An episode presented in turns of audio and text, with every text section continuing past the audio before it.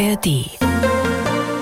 Der Sonntagsbrunch mit Stefan Bischoff und Florian Schröder. Ein Podcast von MDR Sachsen. Aus der ARD kennen Sie ihn ganz bestimmt. Da taucht er als Humorfachkraft im eng geschnittenen Anzug auf in seiner eigenen Fernsehshow. Aber hier sitzt Florian Schröder jetzt ganz lässig in Jeans und Shirt. Und sieht ja keiner im Sonntagsbrunch-Podcast zum immer frisch hören ab Sonntagmittag oder zum immer wieder hören in der ARD-Audiothek. Ich gehe davon aus, dass sich das immer wieder hören lohnen wird. Na klar. so, jetzt habe ich aber die Latte verdammt hochgehängt aus gutem Grund und jetzt fangen wir an. Was für eine Kombination. Ein Philosoph und Kabarettist, eine Humorfachkraft, die auch ernst kann und will. Sowas müsste man erfinden. Muss man aber nicht. Gibt's schon. Florian Schröder, herzlich willkommen. Hatte ich noch gar nicht gesagt. Zum dritten Mal. Absolute Ausnahme. Aus gutem Grund. Das hatte ich schon mal gesagt. Ich freue mich, dass ich zum dritten Mal kommen darf. Vielen Dank. Autor habe ich hier stehen. Kabarettist, Kolumnist, Moderator, Vortragsreisender, Welterklärer. Ist die Liste der Berufsbezeichnungen so okay? Für mich total okay. Sie dürfen auch drei weglassen. Das reicht immer noch. Wie, wie nennen Sie sich selber? Ich nenne mich Komiker, Satiriker, Autor, ähm, oh. ja, Moderator. Ja. Autor, Moderator, das ist, glaube ich, so das häufigste, dass ich irgendwie äh, meine Ursprünge im Humor habe, daher komme und das auch immer noch gerne mache, das weiß man, glaube ich, mittlerweile. Die Ursprünge, darüber werden wir reden, die Ursprünge im Humor haben, das war so mein Gefühl auch, dass ich, sie ist immer ernster geworden. Stimmt es? Beim ersten Mal haben wir noch so über hätte, hätte Fahrradkette und Frauen, Frauen und Männer und so geredet. ja. Sowas. Und ja. äh, jetzt ist es irgendwie anders. Ähm, ja, ein bisschen schon. Also ich empfinde das gar nicht so sehr als eine Entwicklung hin zum Ernsten, sondern eher als eine Erweiterung. Also ich habe meinen Beruf immer in sehr weiten Kreisen verstanden. Das heißt, für mich war immer klar, ich bin Humorist, Komiker, ich liebe das, ich setze mich mit allem auseinander, was mich interessiert. Damals, als wir uns erstmals trafen, waren es Entscheidungen und Frauen. Heute interessieren mich andere Themen. Und äh, das Schöne ist an diesem Beruf, dass ich aus dem Lustigen komme. Das heißt, ich habe den Vorteil des Komikers. Ich kann alles machen. Ich bin der Narr, ich bin der Clown. Aber ich muss das nicht immer sein. Ich kann die Clownsnase auch absetzen und mich mit Themen beschäftigen, die mich interessieren. Also ich, mein Ziel war immer, wenn ich es größenwahnsinnig formuliere, sowas wie eine Stimme im Diskurs zu sein. Das ist größenwahnsinnig. Ein bisschen vielleicht. Ähm, also würden viele sagen, na, Komiker ist doch nicht satisfaktionsfähig, Stimme im Diskurs, das soll mal Leute machen, die irgendwo einen Lehrstuhl haben oder so. Also je nach Perspektive, ich sehe es nicht so. Public Intellectual sagt man in den äh, Vereinigten Staaten. Das finde ich auch einen sehr schönen Begriff, wobei Intellektueller ist gleich wieder so ein bisschen vermessen. Ja, das hier hat ja hier dann sofort auch so einen negativen ja, Anstrich. So. Genau, und dann äh, hat ja. man sofort äh, den, den, den Ruf der Unverständlichkeit und äh, des Elitären und ah, na klar, ein Intellektueller, pff, hoffen wir mal, dass wir drei Worte verstehen und ja. äh, so aber arbeite ich auch nicht. Ich möchte für sehr viele Menschen möglicherweise interessant sein. Ich habe mich durch Berge von Material gewühlt und vor 14 Jahren hieß es, das zitiere ich jetzt einfach mal, der neue Stern am Kabaretthimmel, Geheimtipp, Entertainer der Extraklasse. Klasse. 14 Jahre ist das her. Mhm. Was sind Sie heute? Heute bin ich hoffentlich immer noch Entertainer. Ähm, ob ich Extraklasse bin, weiß ich nicht, müssen andere beurteilen. Ich hoffe, dass das, was ich mache, noch immer originell ist. Aber heute bin ich gleichzeitig äh, ja auch, auch Buchautor und jemand, der sich mit anderen Teilen der Gesellschaft beschäftigt. Also auch mit Dingen beschäftigt, die nicht nur immer mit Witzen zu erzählen sind. Mhm. Da sind wir schon mittendrin, weshalb Sie auch zum dritten Mal da sind. Ihre Agentur oder Ihr Verlag hat mir ein Buch geschickt und seit ich, nachdem ich zwei Seiten gelesen hatte davon, habe ich gedacht, ähm, will ich das jetzt wirklich weiterlesen? Es hat mich beschäftigt, beschäftigt mich bis heute und deshalb war die Entscheidung zu sagen, Florian Schröder zum dritten Mal, natürlich, wir reden heute über das Böse. Ja, gerne. Weil das Buch heißt Unter Wahnsinnigen, warum wir das Böse brauchen. Das ist das, was Sie offenbar ganz lange schon beschäftigt. Sie haben lange an diesem Buch gearbeitet. Ähm, das ist auch null lustig, das ist schonungslos, das tut weh beim Lesen. Fühlen Sie sich noch als Kabarettist, so als der Mann, der, der so mit, mit Spaß die Welt erklären möchte? Auch, ja. Also nach dieser äh, Sendung hier bin ich bei Dieter Nuhr. Das heißt, ich bin immer noch da, wo die Komik zu Hause ist. Natürlich bin ich weiterhin, fühle mich auch so, aber es ist etwas hinzugekommen. Und ich habe gemerkt, äh, dass es Themen gibt, die ich anders erzählen möchte. Und äh, ich habe gemerkt, dass ähm, mein Beruf Komiker sein, Satiriker sein, im Fernsehen auf auftreten, äh, auf Bühnen auftreten, ein Beruf des Outputs ist, des Erzählens über andere, über Politiker, über Themen, vor anderen stehen, vor einem Saal stehen, was wundervoll ist. Und gleichzeitig habe ich gespürt, wenn ich immer nur das mache und immer nur in die eine Richtung sende, dann werde ich irgendwann sehr arm sein, also mhm. geistig arm. Mhm. Weil wenn man die Welt immer nur versucht zu verstehen, äh, wen greifen wir an, wo ist der böse Politiker oder wo ist äh, der böse Konzern, dann wird es einsam. Und ich habe gespürt, dass ich mich sehne nach Begegnungen, mit Begegnungen, nach Begegnungen mit Menschen, die etwas tun oder getan haben, was scheinbar völlig anders ist als ich. Und ich wollte diese Begegnung und ich wollte die Nähe vor dem Hintergrund der Distanz um äh, anders verstehen und anders auf die Welt sehen zu können. Und das ist wie ein bisschen wie ein Jungbrunnen. Sie hatten Sehnsucht nach der Nähe zu den Menschen, die Sie in dem Buch dann unter anderem, sage ich, porträtieren. Mhm. Ist das richtig? Richtig. Porträtieren? Genau. Und die Frage war immer, äh, die mich schon lange beschäftigt hat, ähm, was lernen wir, was lernen wir Menschen, was lernt eine Gesellschaft von denen, die sie ausschließt? Oder was kann sie von denen lernen? Was kann sie von denen lernen, die sie zum Feind erklärt, zum Bösen erklärt, die das vielleicht auch sind?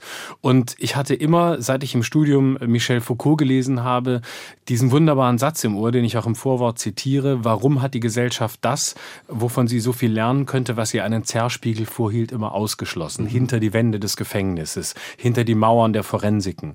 Und deswegen war der Ansatz zu sagen, ich gucke mir an, was wir heute ausschließen und ich gehe da mal hin und ich gucke mal, was passiert, wenn ich dem begegne. Nicht als Psychiater, sondern als Mensch, vielleicht als Beobachter, maximal als Journalist. Mhm müssen wir mal sagen, wer da in dem Buch auftaucht. Es taucht ein Sexualstraftäter im Gefängnis auf. Es taucht ein Mann auf, der jahrelang ein Doppelleben, ein klassisches Doppelleben mhm. geführt hat. Es sind Rechtsextreme dabei. Es ist die letzte Generation dabei. Es ist eine psychisch kranke Frau dabei. Es ist ein extrem, und Putin kommt auch vor, extrem weites Spektrum. Wie, warum haben Sie dieses Spektrum gewählt? Genau diese, genau diese Menschen? Also ich habe mich gefragt, was ist heute das Böse? Und dann kamen bestimmte Themen von vornherein, die klar waren. Es war klar, dass ich in den Knast gehe. Es war klar, dass ich in eine forensische Psychiatrie gehe. Ähm, das ist sozusagen Pflichtprogramm, aber gleichzeitig auch Kür. Dann habe ich gesagt, wenn ich dorthin gehe, dann möchte ich gerne mit jemandem sprechen, wenn sich das ergibt, der als das Böseste unserer Zeit gilt, nämlich mit einem pädosexuellen Sexualstraftäter, also jemand, der Kinder missbraucht hat. Dann kamen andere Themen hinzu. Natürlich ging es auch darum, sich zu fragen, was machen Frauen eigentlich an Bösem, was gar nicht so leicht zu beantworten ist, mhm. weil sie bedeutend seltener in diesen Institutionen mhm. sitzen. Ähm, dann kam eine Frau dazu, die tatsächlich wahnsinnig war. Sie erwähnten es, mhm. in einer paranoiden Schizophrenie war. Und dann dachte ich, naja, dann ist es True Crime. Das willst du ja auch nicht. Das gibt es ja. Mhm. Und dann dachte ich, eigentlich gibt es ja noch viel mehr, was heute ausgeschlossen wird. Für mich war klar, dass äh, die Gruppe rein muss, die für mich der größte Gegner ist, nämlich Rechtsextreme, Rechtsextremismus.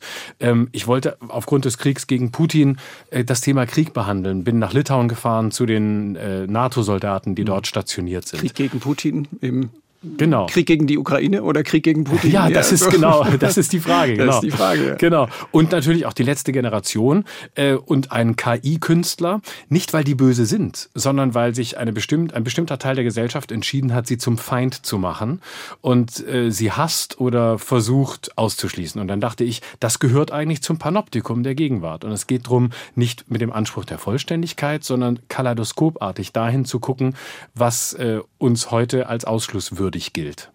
Warum äh, beschäftigt Sie dieses Thema schon so lange? Irgendwie 2018 haben Sie die erste mhm. Begegnung mhm. dokumentiert in dem Buch. Davor ja. haben Sie recherchiert. Das Buch ist auch voller Fußnoten mit Verweisen auf andere Bücher. Man kann sich richtig tief in dieses mhm. Thema mit diesem Buch reinlesen. Mhm. Genau. Also ich hatte 2018 angefangen mit dem Wunsch und dem Ziel, viel früher zu publizieren. Ich kam dann durch Corona lange Zeit in mhm. viele Institutionen gar nicht mehr rein. Dadurch, dass faktisch alles lahm lag. Also sie kommen in keinen Knast, in keine Forensik rein während einer Pandemie. Die sind natürlich noch viel strenger als alle anderen Institutionen. Dadurch lag das Ganze eine Weile auf Eis. Dann habe ich ein anderes Buch über Meinungsfreiheit geschrieben mhm. infolge meines Querdenkerauftritts. Und ähm, dadurch war eine lange Pause. Und jetzt nach der Pandemie bin ich wieder volle Kraft eingestiegen. Und dann sagte zum Glück äh, meine Verlegerin, es, jetzt reicht's. Du arbeitest so lange dran, es muss jetzt einfach rauskommen. Herbst 2023. Und ich brauche immer Druck. Ich brauche immer jemanden, der mir die Pistole auf die Brust setzt, weil sonst arbeite ich nicht. Ich habe größten Respekt vor diesen Romanautoren, die sagen, ich schreibe das und mache es fertig, ohne einen Verlag oder einen Veröffentlichungstermin zu haben. Mhm. Mir muss man sagen, jetzt. Und dann habe ich gewusst, okay, jetzt zählt's. Und dann ist tatsächlich ein Großteil des Buchs entstanden. Mhm. Zum Glück konnte ich aber fünf Jahre lang an bestimmten Themen arbeiten. Also die beiden Rechtsextremisten, Horst Mahler und, und Martin Sellner, aus Österreich, zwei der prominentesten dieser Szene, konnte ich jetzt über fünf Jahre begleiten, was tatsächlich vielleicht einen Einblick auch der Entwicklung ähm, in den Rechtsradikalismus bedeutet. Mhm. Fünf Jahre ist eine lange Zeit. Was hat das mit Ihnen gemacht?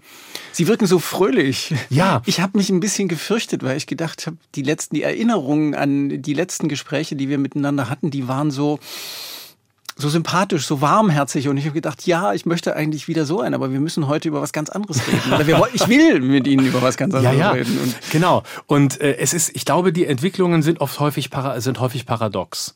Und ich erlebe mich selbst, seit ich äh, diese Erfahrungen und machen konnte, dieses Buch schreiben konnte, mit so vielen Menschen sprechen konnte, die ich nie kennengelernt hätte. Dazu zählen Psychiater, Anstaltsmitarbeiter, ähm, äh, auch Leute aus äh, aus der Bundeswehr, ganz unterschiedliche Bereiche. Ich fühle mich so sehr bereichert, dass ich mich warmherziger denn je fühle. Und das Paradoxe mhm. ist, dadurch, dass ich über etwas schreibe, was viele als negativ bezeichnen, entsteht in mir eine tiefe Leichtigkeit und entsteht in mir ähm, ein, eine tiefe äh, Mitmenschlichkeit. Und äh, das heißt, die Entwicklung ist eine völlig gegenläufige. Ich fühle mich überhaupt nicht düster. Ich habe über das Düstere geschrieben, aber ich bin dadurch sehr viel wohlwollender geworden. Ich bin äh, ruhiger geworden ähm, und ja, vielleicht vielleicht äh, zugänglicher, liebevoller gegenüber Menschen. Das ist, glaube ich, die Entwicklung, die ich durchgemacht habe in den fünf Jahren. Mhm.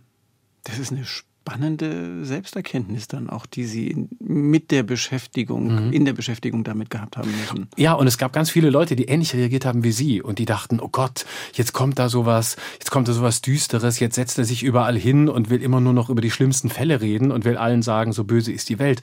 Aber das Ziel dieses Buchs ist ja das Gegenteil. Das Ziel dieses Buchs ist ein tief humaner Ansatz, nämlich zu sagen, wenn wir wissen, wen wir als das Böse äh, qualifizieren, dann können wir es auch überwinden, dann können wir aufhören, Feinde zu sein, dann können wir aufhören, das Böse zu suchen, mhm.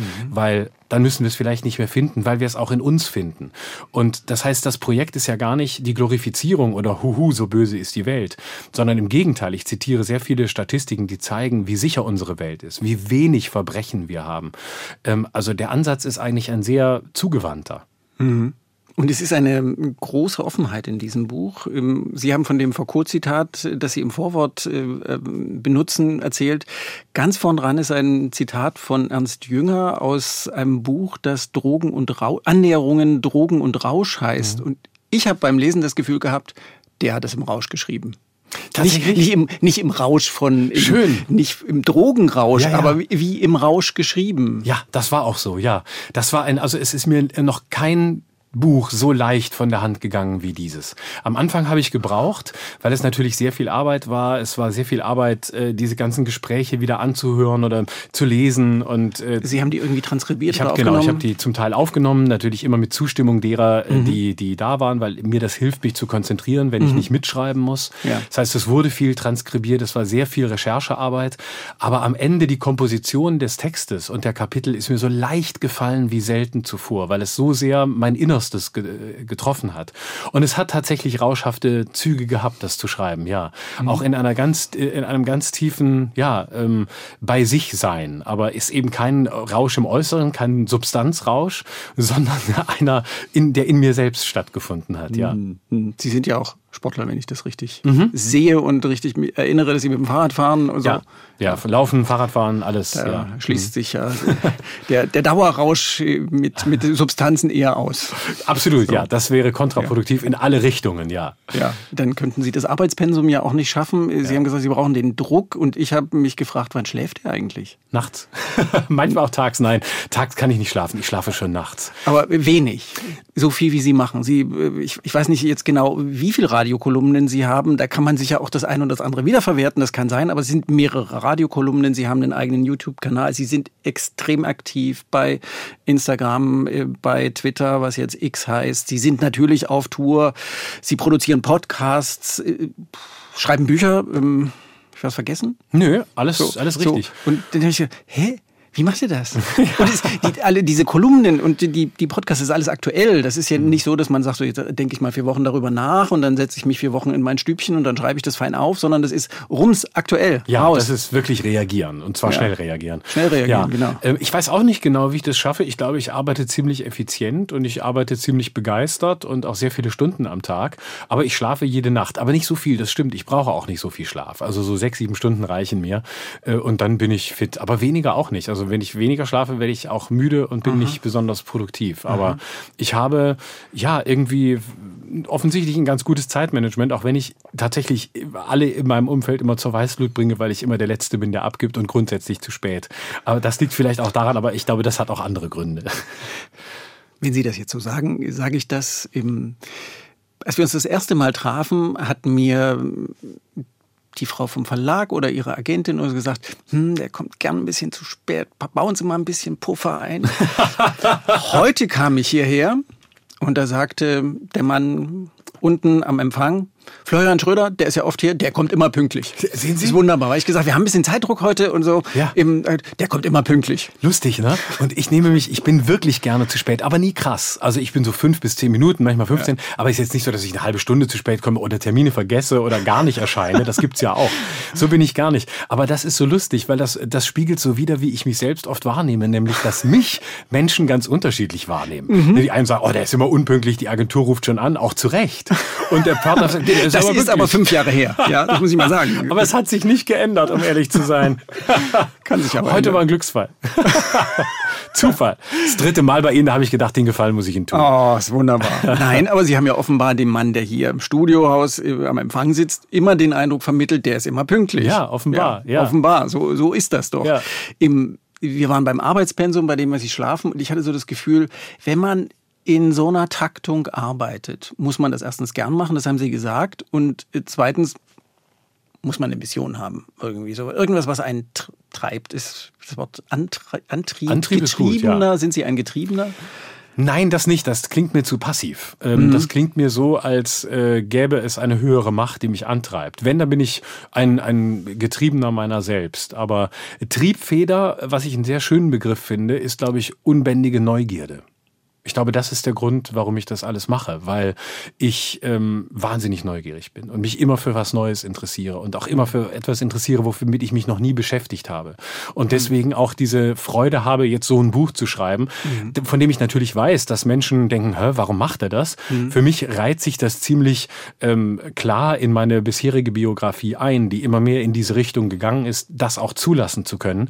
Aber ich glaube, ich bin unglaublich neugierig, ich staune sehr gerne und äh, ähm, ich freue mich, wenn es etwas gibt, was ich nicht erst zunächst nicht verstehe, was mir einen Rätselcharakter aufgibt und äh, was mich damit beschäftigt und mich zwingt, mich mit demjenigen oder der Sache auseinanderzusetzen. Mhm. Diese Neugier, das ist ja erstmal der Prozess des Aufnehmens. Sie mhm. sind ja aber einer, der ganz viel Output schafft. Mhm. Der erzählt, das haben Sie ja vorhin auch gesagt, dass Sie ganz viel raus, raus, raus, rausbringen. Ähm, Gibt es irgendwie sowas wie eine höhere Moral, die sie unter die Menschen bringen wollen, damit endlich alle einsehen, das und das und das. Deshalb tun sie das, deshalb sind sie jeden Tag aktiv, deshalb erklären sie die Welt auf ihre Weise, deshalb beschäftigen sie sich mit dem Bösen. Ja, da, da sind wir natürlich nah an der, an, der, an der Mission und am Missionar. Da werde ich natürlich gleich sehr zurückhaltend. Ähm, wenn es etwas gibt, dann ist es tatsächlich auch das, was in diesem Buch unter Wahnsinnigen steckt, nämlich es ist die Arbeit gegen gegen das Dogma, gegen alles Dogmatische, gegen alles, was versucht, als höhere Moral aufzu, mhm. aufzutreten. Also ja. es ist eigentlich ähm, die Arbeit gegen die Kategorisierung, gegen das, was unsere Zeit für mich oft so unerträglich macht, nämlich das schnelle Urteil, das Harte, das, das, das Wissende, das, das Kalte, sondern es ist immer der Versuch zu sagen, es gibt Zwischenräume. Was passiert da eigentlich? Und äh, die eigene Zeit aus sich heraus und aus dem, was mir begegnet, äh, zu verstehen und Fragen zu stellen. Ich glaube, das meiste, was ich erreichen kann, ist, wenn ähm, Menschen das Gefühl haben, dass sie anfangen, sich selbst zu fragen, etwas mitnehmen von dem, was ich sage oder schreibe und andere Fragen an die Welt haben. Weniger Antworten, mehr Fragen. Damit wäre schon sehr viel gelungen. Okay, mehr Fragen. Also ich kriege Sie nicht zu irgendeinem krachigen Satz äh, über die Botschaft, die Sie vermitteln wollen. Doch, doch, gerne. Wenn doch. Sie das wollen, kriegen Sie das. Ich arbeite gegen die Moral. Meine Arbeit ist eine gegen die Moral, gegen den Moralismus und gegen, gegen die Gewalt, die in der Moral liegt. Es, das ist die Arbeit. Was ist der Anlass für genau diese Aufgabe, die Sie sich gestellt haben? Ähm, Oder die in Ihnen schlummert, die ja. Sie, die Sie, der Sie nachgehen wollen? Mm. Ich, äh, ich glaube, dass der, der Grund darin liegt, dass ich selbst ähm, aufgrund auch meiner Herkunft, Kleinstadt Baden-Württemberg, äh, in meiner Kindheit schon sehr viel mit, mit Menschen äh, konfrontiert war, die sehr moralisch auftraten oder die glaubten, die Moral ähm, gepachtet zu haben, zu wissen, was richtig und falsch ist, was gut und böse ist, was man macht oder nicht macht. Und ich erinnere, so ist Schule. Genau. Häufig. Jedenfalls. Ja, leider, genau. Und das habe ich schon als Kind, ich kann nicht sagen, warum, war das wie ein Stachel in mir. Ich habe mir gedacht, warum? Ähm, wenn ich diesen Satz hörte, das macht man so, habe ich ganz früh gesagt, ich bin aber nicht Mann. Die Frage ist doch, ob ich das so mache oder so machen. Was ist das für, wieso, woher haben diese Leute diese, diese Moral, auch, auch Religion, alles, woher haben die das? Wie kommen die da drauf? Und äh, dann habe ich immer gedacht, nee, ich, ich will so nicht sein, ich will so nicht denken und ich will so nicht leben und ich möchte auch nicht so behandelt werden. Und dann habe ich mich lange mit Moral beschäftigt und was, was das ist über, über die Jahre, nämlich eigentlich eine zutiefst brutale äh, Privatveranstaltung, eine sehr subjektive Veranstaltung, weil man mit Moral alles begründen kann oder noch nicht mal begründen muss. Man kann auch einfach sagen, ich habe das Gefühl, Sie sind ein Arschloch und dann fragen Sie mich warum und dann sage ich, ja, ist halt mein Gefühl, ich glaube, meine Moral, dass ich das so finde. Weil Leute, die so gucken wie Sie, sind halt so. Daran sieht man schon die, die Gemeinheit der Moral. Und ähm, deswegen wollte ich da immer gegen angehen und habe immer gedacht, nee, es muss doch etwas, es muss doch etwas anderes geben, es muss doch etwas, äh, einen anderen Zugang zu Menschen geben. Und das hat mich immer wieder, das hat mich immer wieder beschäftigt. Und dann kam, glaube ich, ganz aktuell die für mich ernüchternde Tatsache dazu. Ich in meiner Kindheit habe diese Moralisten immer als Konservative, als Reaktionäre erlebt. Und heute stelle ich fest, das hat sich gedreht. Heute sind die Moralisten unter den angeblich Progressiven und verhalten mhm. sich genauso brutal. Mhm. Und vielleicht muss man, wenn Sie Ihre Kindheit anschneiden, auch nochmal sagen, das war schon, Sie sind das Kind einer alleinerziehenden Mutter, die sich sehr bemüht hat, die aber wahrscheinlich auch Angst um Sie gehabt hat, Sorge um Sie gehabt hat. Sie sind ja schon, heute würde man sagen, gemobbt worden. Das hinterlässt ja auch Spuren. Ja, natürlich. Ich war ein Außenseiter und ich habe die Welt auch immer als Außenseiter wahrgenommen. Das heißt, ähm, ich habe das bei Ivan Krastjew gelesen, dieser der, der wunderbare Politologe, der so viel über Osteuropa und Russland geschrieben hat. Und Ivan Krastjew hat mal gesagt über seinen Blick auf den Ukraine-Krieg. Man kann sehr viel von den Menschen lernen, die von den Rändern kommen. Und er selbst ist Bulgare und sagt, Osteuropa nimmt die Welt anders wahr. Sie nimmt sie aus dem Gefühl einer Randständigkeit heraus war. Ob die existiert oder nicht, ist nicht die Frage. Es geht um den Blick, den der hat, der von außen guckt. Und ich nee, habe die Welt immer als jemand wahrgenommen, der nicht dazugehört, der nicht zu einer Gruppe gehört, der nicht zu einer Partei gehört. Und ich habe das nie als Einsamkeit wahrgenommen, sondern mich darin wohlgefühlt. Ich war einsam nur manchmal darin, dass ich den Eindruck hatte, diese Position ist nicht vermittelbar. Und ich habe immer Wege gesucht, de deutlich zu machen, dass ich diese Position nicht nutze, als eine, die über anderen steht, sondern als eine, die ein Beitrag sein kann. Mhm. Ich nehme das so wahr, dass man im Diskurs sehr verfestigte Meinungsseiten hat, die überhaupt nicht miteinander reden können, die Moralisten und mhm. die, die Bösen. Und dass es dazwischen eine große Menge von eben so, so gemütlicher Beliebigkeit gibt, die dann sagen, man kann sowieso nicht entscheiden, ähm, ob was jetzt gut oder böse ist und was jetzt richtig oder falsch ist. Ist alles so komplex. Und mhm. dann lehne ich mich lieber zurück und mhm. sage, hm, kann ich, kann ich äh, eben nicht entscheiden. Da gibt es auch gute Gründe, das zu sagen. Ist das unsere neue Lebensgemütlichkeit, die Sie, die Sie auch wollen? Nee, die will ich nicht. Ähm, die will ich gar nicht. Äh, da bin ich radikal dagegen. Ähm, mein Buch gegen die Kategorisierungen von Gut und Böse, reden nicht einer Gleichgültigkeit das Wort, im mhm. Gegenteil, sondern man darf, man soll urteilsfest sein. Ähm, ich sage auch nicht, ähm, wir sollen uns alle lieb haben, im Gegenteil, es ist gut, Gegner zu haben. Man darf auch, wenn ich bei dem Begriff zurückhaltender bin, aber man darf auch Feinde haben, Übergangsfeinde, die vielleicht wichtig sind, um sich selbst zu finden. Die Frage ist, wie agiert man es aus? Ähm, ich finde sogar das, was Sie gerade beschrieben haben, sehr treffend. Und ich finde häufig, wenn ich äh, im privaten bis halbprivaten Bereich bin, es erstaunlich, wie viele Menschen sich auch in einer für mich schon fast ungemütlich gefährlichen Art zurückgezogen haben aus Gesprächen. Oh je, das mhm. wird anstrengend. Da reden wir lieber nicht drüber.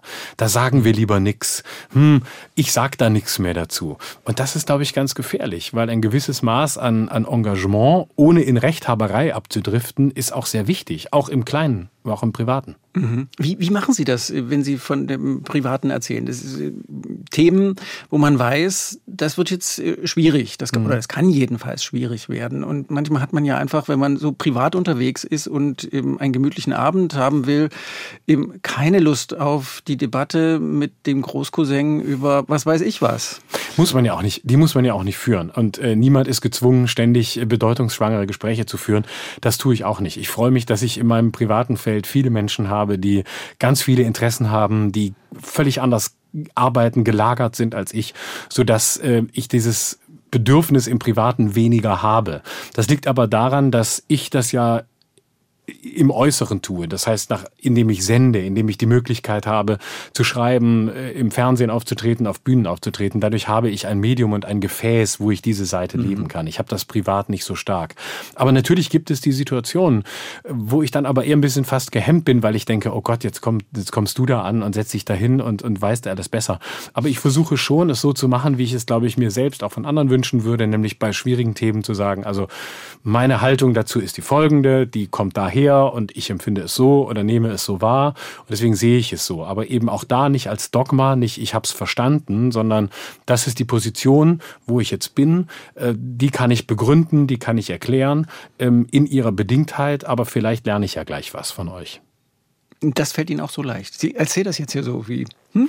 Na, ich versuch's. Es ist aber auch eine neuere Entwicklung. Also früher war ich auch, früher war ich anders. Früher war ich auch sehr rechthaberisch und äh, habe geglaubt, ich habe die Weisheit mit Löffeln gefressen. Also ich, ich war früher viel, viel größenwahnsinniger, als ich noch viel weniger zu bieten hatte.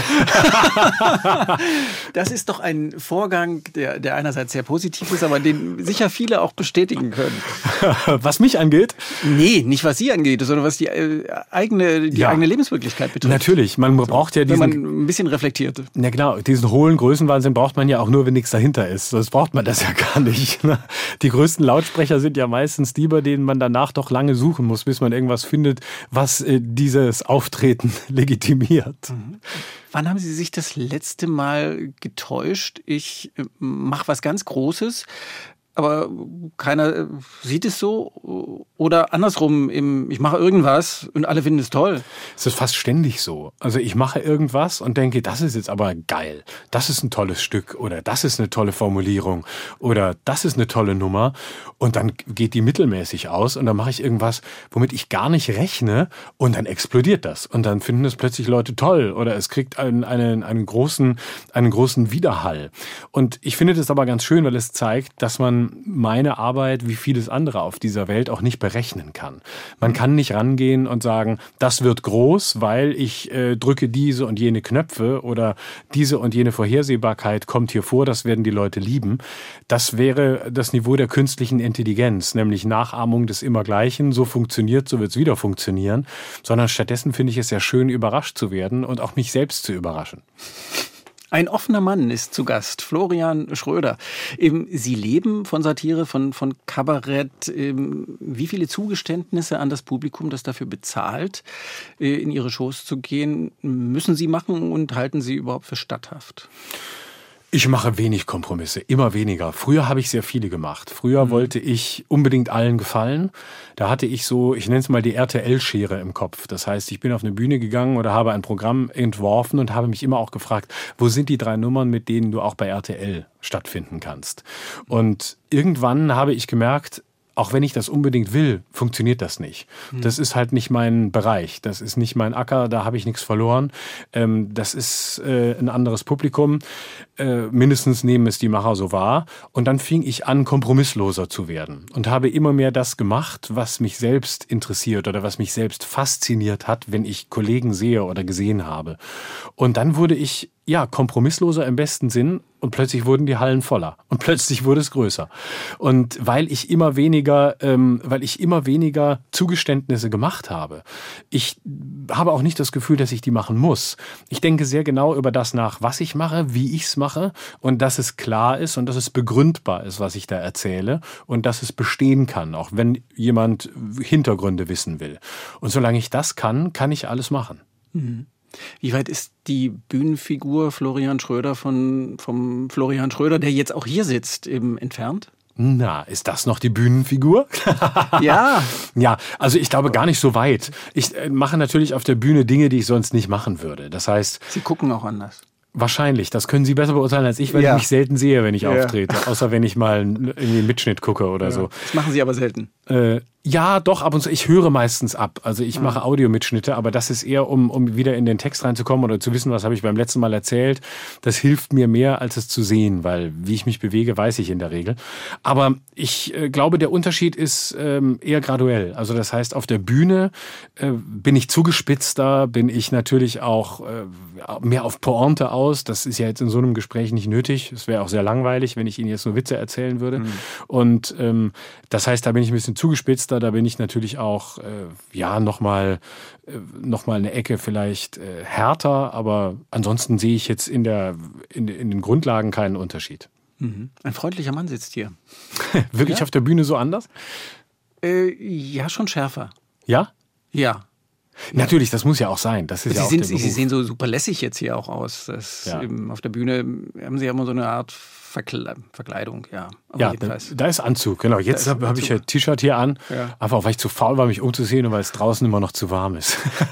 ich finde das super schön. Das ist auch es entspannt auch die Situation. Total, so, ja, ja, Wo wir noch ein, ein, schwieriges Thema haben. Noch eine, noch eine Frage, bevor ich nochmal zurück will. Im, Sie leben von Satire, das, das ist Ihr Job die ganze Zeit. Sie leben natürlich davon, dass Satire alles darf.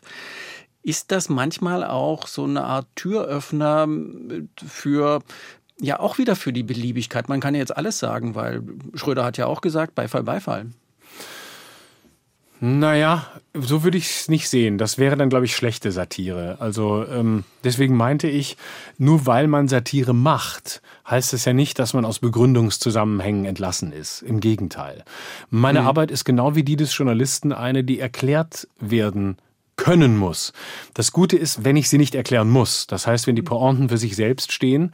Aber natürlich kann auch ein Witz in viele unterschiedliche Richtungen interpretierbar sein. Und immer wieder stelle ich fest, ich sage irgendwas und Leute nehmen ein bestimmtes Wort oder einen Satz auf und verstehen ihn anders. Und dann denke ich, verdammt, guck mal, das habe ich gar nicht bedacht. So kann man es auch sehen. Das gibt dem ja entweder eine noch stärkere Position oder eine schwächere, weil plötzlich eine gegenteilige Interpretation möglich wird, die ich nicht will. Und deswegen ist es ganz wichtig, dass man sich immer Gedanken macht, was, was sage ich da eigentlich? Kann es bestehen? Äh, wäre es in den Fußnoten darstellbar? Und diese Strenge ist wichtig für sich selbst, um zu wissen, was man sagt, weil ich finde nichts schlimmer als Satiriker, die die, die Satire missbrauchen, um sich mit ihr rauszureden. Also irgendwas raushauen, um dann zu sagen, huhuhu, was Satire, ich darf das doch, ich bin doch nur der Clown. Das kann man sagen, aber dann muss es auch funktionieren. Wenn ich etwas sage, was angegriffen wird, dann kann ich mich nicht auf den Clown rausziehen, sondern dann muss der Clown mal eben die Nase abnehmen und sagen, Leute, die Nummer war so gedacht, so war sie gemeint und bitte versteht sie auch so oder ihr habt halt ein Problem oder ich habe ein Problem. Mhm. Diese Probleme spiegeln sich ja ganz schnell. Sie sind auch im Netz sehr aktiv, im Netz wieder. Das ist ja so ein, so ein wildes Meinungsmedium. Wie gehen Sie damit um? Das ist ja nicht nur nett. Nein. Also, es ist im geringsten Falle nett. Ja, ja, ich weiß. Ähm, ich bin da wirklich schmerzfrei. Ich habe da einen äh, ziemlichen äh, Pelz oder Resilienz, wie man ja heute gerne sagt. Was für ein schönes Wort. Resilienz. ja, ist schrecklich. Ne? So, ach, ich finde Wörter mit vielen Vokalen sehr schön. Ah, Resilienz. Es ist, ein schön, es ist eigentlich vom Klang ein schönes Wort, es ist in seiner Bedeutung auch ein schönes Wort, aber es ist leider eins, das inflationär gebraucht wird. Ja, furchtbar. Nee, ähm, ich habe, äh, ich, ich, mich äh, ficht das nicht an. Ich bin der Überzeugung, dass äh, in den sozialen Netzwerken super viele Leute sind, die ähm, sehr nett sind, die sehr angenehm sind, die sehr sympathisch sind, aber die schreiben nicht nicht. Die nehmen mit, die nehmen wahr. Und äh, die spannendsten Menschen äh, sind die, die nicht posten, sondern die einfach da sind.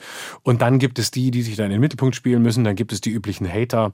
Äh, die gehören dazu. Das ist ein großes Rauschen, das an mir vorbeizieht. Aber Sie nehmen es wahr. Ich nehme es wahr, ja, aber ich kategorisiere es fast ohne, dass ich es mir bewusst mache, mache sofort ein und sehe, ah, okay, daher, daher, daher, ernst nehmen, nicht ernst nehmen und dann ist das relativ schnell weg. Wie schön. Und Ja. wenn Sie ihn jetzt hier sitzen sehen könnten, Florian Schröder, man darf es ihm glauben. Ja, es ist auch wirklich so. Also früher hat mich das sehr getroffen. Was immer noch trifft, ist Kritik, die differenziert ist. Also eine Kritik, wo ich merke, egal wovon, wo, von wem sie kommt, boah, der hat sich beschäftigt. Der sieht einen schwachen Punkt oder der sieht was, was ich nicht gesehen habe. Das kann mich schon tagelang beschäftigen und diese Sensibilität muss man sich auch erhalten. Sonst stumpft man ab. Und äh, das ist beides nicht vergleichbar. Man darf nicht abstumpfen, aber man darf sich auch das Falsche nicht zu Herzen nehmen. Sonst geht man unter. Darf ich was trinken zwischendurch? Immer. Ich habe Ihnen ja auch eine Flasche hingestellt. Natürlich. Danke. Sie brauchen das offenkundig nicht. Na gut. Nee, gerade nicht. Ist auch nur Wasser ohne Kohlensäure hier und ich trinke ja nur mit, aber es ist egal. Ich habe auch zu Hause was getrunken. Sie trinken nur mit? Ja, ja. Das ist, erlebe ich ganz selten bei Menschen, die so viel sprechen müssen ich auf der weiß, Bühne. Ich kann dieses Wasser ohne Kohlensäure nicht ertragen. Das schmeckt so wie. blablabla. ja, und ich leide so sehr darunter, dass es mittlerweile zum State of the Art auch in Restaurants auch geworden das. ist. Ja, natürlich. Ja. Man sagt es dazu mit Kohlensäure und bekommt eins ohne. Ach, First so, so World auch so. Problems. First World Problems. Sag ich, nein, das war doch mit. Also ich habe schon Angst, dass es irgendwann abgeschafft wird. Ich, Weil es ist, ist nicht korrekt. Weil Was? Kohlensäure ist irgendwie böse. Ich weiß, weiß nicht so richtig was, weil, weil ich habe das Problem nicht, weil ich trinke immer still. Mhm. Eben, und hier so mit, mit ein bisschen Pfefferminze von zu Hause so mit drin, so klassisches Leitungswasser. Ganz Kohlensäure ist auch schon böse. Dann Kohlensäure ist alles ich habe böse. ich hab vergessen warum, aber es ist, es ist böse. Können, können wir gleich mal abhaken. Klima, wahrscheinlich Ja, Klima. hier sitzt der böse Florian. Ja, das ist, damit kann ich gut leben. Lieber bin ich böse als die Kohlensäure. Gut, also dann bleibt die Flasche zu. Dann habe ich es falsch gemacht. Beim nächsten Mal, ich merke Ich schreibe es mir mit auf den Zettel. Wenn, wenn Florian Schröder das vierte Mal kommt, Ja. dann gibt's Wasser mit Kohlensäure. Ich, freu habe es begriffen. drauf. Und wenn nicht, bin ich auch nicht böse. Vielleicht will er dann aber Limonade oder einen Schnaps oder wie auch immer. Ein fleißiger Mensch ist zu Gast. Herzlich willkommen nochmal, Florian Schröder. Hallo. Überholspur, hohe Geschwindigkeit, ist das so im Moment so Ihre Lebensgeschwindigkeit? Es gibt Leute, die behaupten, ich äh, lebe da auf der Überholspur. Ich ähm, empfinde mich nicht so. Ich habe immer das Gefühl, ich muss gucken, dass ich allem hinterherkomme und äh, alles äh, auch erledige, weil ich häufig das Gefühl habe, dass ich auch äh, manchmal viel zu nachlässig bin und gar nicht die Disziplin habe, die andere haben, sondern äh, eher so die Gedanken schweifen lasse, hier noch was tue, dort noch was tue, aber ich nehme mich da sowieso nicht als, äh, als identitäres Wesen wahr, sondern als ein Wesen mit ganz vielen unterschiedlichen Seiten. Aber eine gewisse Grundgeschwindigkeit ist, glaube ich, einfach in mir. Und es ist nicht, dass ich da irgendwas hinterherlaufe, sondern äh, das ist einfach da. Also deswegen, ich habe auch mal eine Weile auf der Bühne versucht, langsamer zu sprechen, aber dann bin ich das nicht mehr. Ich, das ist wie wenn Sie Rüdiger Hoffmann sagen, sprich mal schneller. Sprich ist mal schnell, das ist ja seine Bühnenfigur, die Genau, langsam ist. Ja. Ja, ja, genau. ja. Um da jetzt gleich nochmal den netten Mann am Empfang zu zitieren, der hat gesagt, der kommt immer mit dem Fahrrad. Mhm. Im Überholspur ist ja dann auch nur ein Bild. Sie haben keinen, immer noch keinen Führerschein. Wie machen Sie das auf Tour, frage ich mich jetzt gerade. Ich habe äh, einen äh, Mitarbeiter, der mich fährt, der auch meine Technik fährt und der fährt auch Auto. Und, Das ist natürlich äh, sehr entspannend. ja. Und dann können Sie denken, Genau, weil dabei? Mhm. ich finde Autofahren nach wie vor schlimm. Ich mache das nicht gerne. Ich fahre gerne bei, aber auch nur nachts, wenn nichts los ist. Ansonsten stresst mich das total. Und äh, für mich ist das verlorene Zeit, äh, hinterm, hinterm Steuer zu sitzen. Mhm. Ich denke da lieber über irgendwas nach oder schlafe oder ähm, lese oder mache sonst memoriere irgendwas. Texte. Sie müssen diese, Genau. alles, was Sie auf der Bühne ganz allein tun, stundenlang, äh, Genau. müssen Sie irgendwie erst in die Birne reinbekommen haben, So damit es dann auch wieder raus kann. So ist es. Und deswegen ist das für mich ganz wunderbar. Und da ich sowieso seit vielen Jahren äh, nicht mehr alleine auf Tour bin, sondern das auch wollte, auch Mitarbeiter dabei haben wollte, jetzt, wo die Hallen größer werden, sind es oft auch zwei, ähm, ist das für mich sehr, sehr gut, weil ich ähm, mich vorher ein bisschen einsam auch gefühlt habe und froh bin, wenn man Eindrücke auch teilen kann. Mhm. Dann gibt es auch einen Austausch hinterher. Sie Ja. fahren zurück und erzählen. Erzählen, so, wie war es denn heute? Mhm. Hast, hast du die Passage gehört? Oder er sagt mir, du hast das weggelassen? Oder sage ich, war ich da zu schnell? Oder hat Mhm. man das verstanden? Oder hattest du auch das Gefühl, dass die Passage gestern besser war? Mhm. Und so, das ist einfach sehr, das ist einfach sehr schön, also nicht so, Mhm. nicht so alleine zu sein. Aber hier sind Sie jetzt mit dem Fahrrad unterwegs. Ich bin mit dem Fahrrad gekommen, der Pförtner hatte recht, ich war heute pünktlich und bin mit dem Fahrrad gekommen, selbstverständlich. Welches Modell? Ich habe seit das gleiche Fahrrad, seit ich nach Berlin gezogen bin 2005 und es fährt wunderbar. Soll ich die Marke sagen? Nee, Nee. ich habe gedacht, ich Ist ein ganz klassisches Fahrrad, das äh, habe gedacht, ganz, das ist ein sehr cooles Rennrad. Hätte, Nee. hätte jetzt mir zu Ihnen gepasst. es heißt Tracking Bike, also so eine Mischung aus Also Mountainbike sowas wie ich, äh, ich habe gedacht, sowas fahren nur langweilige Menschen, so wie ich. Im, Ich hab, bin gar kein Markenwahnsinniger in, in kaum einer Hinsicht, ähm, auch nicht bei Fahrrädern. Ich fahre dieses Fahrrad seit 20 Jahren und es fährt und ich öle es regelmäßig und ab und zu bringe ich es zum, zum Fahrradtüv bei mir um die Ecke, da wird es wieder repariert und dann fährt es weiter. ach, das ist schön. Ja. ja ähm, ich brauchte mal eine kurze Atempause. Atempause Leichtigkeit, weil wir müssen noch mal über das Böse reden. Oh, fällt Ihnen das so schwer? Ich spüre, wie es für Sie ein Angang ist. Ja. Ja? Ich, ich würde jetzt, ich hatte so das Bedürfnis jetzt noch, ein bisschen Fahrrad noch. Im, Schieben noch mal Sie das Thema auf? Ja, schon, schon Warum? irgendwie so. warum? Ich, es hat mir wehgetan, das, das zu lesen. Ja? ja. Inwiefern? Ich habe ich hab sie, ich hab sie absolut bewundert, äh, wie sie das schaffen, zuzuhören, Mhm. im dahin zu gehen. Ich war auch schon als Journalist ein paar Mal im Knast und ich erinnere mich an diese bedrückende Mhm. Atmosphäre, an dieses, in dieses Blei, was auf allem liegt, Ja. wie diese Zeit nicht vergeht. Ja. Und es, Ja.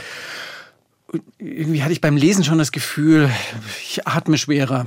Wirklich? Also, ja. Aber es gibt ja, gibt ja nicht nur Knastkapitel. Nein, es ja gibt auch nicht nur. Knast, nein, es gibt nicht nur Knastkapitel, aber ja, auch doch Ja. das mit dem Scharfschützen am Anfang, das ist schon, das ist schon eine sehr, sehr spannende Perspektive.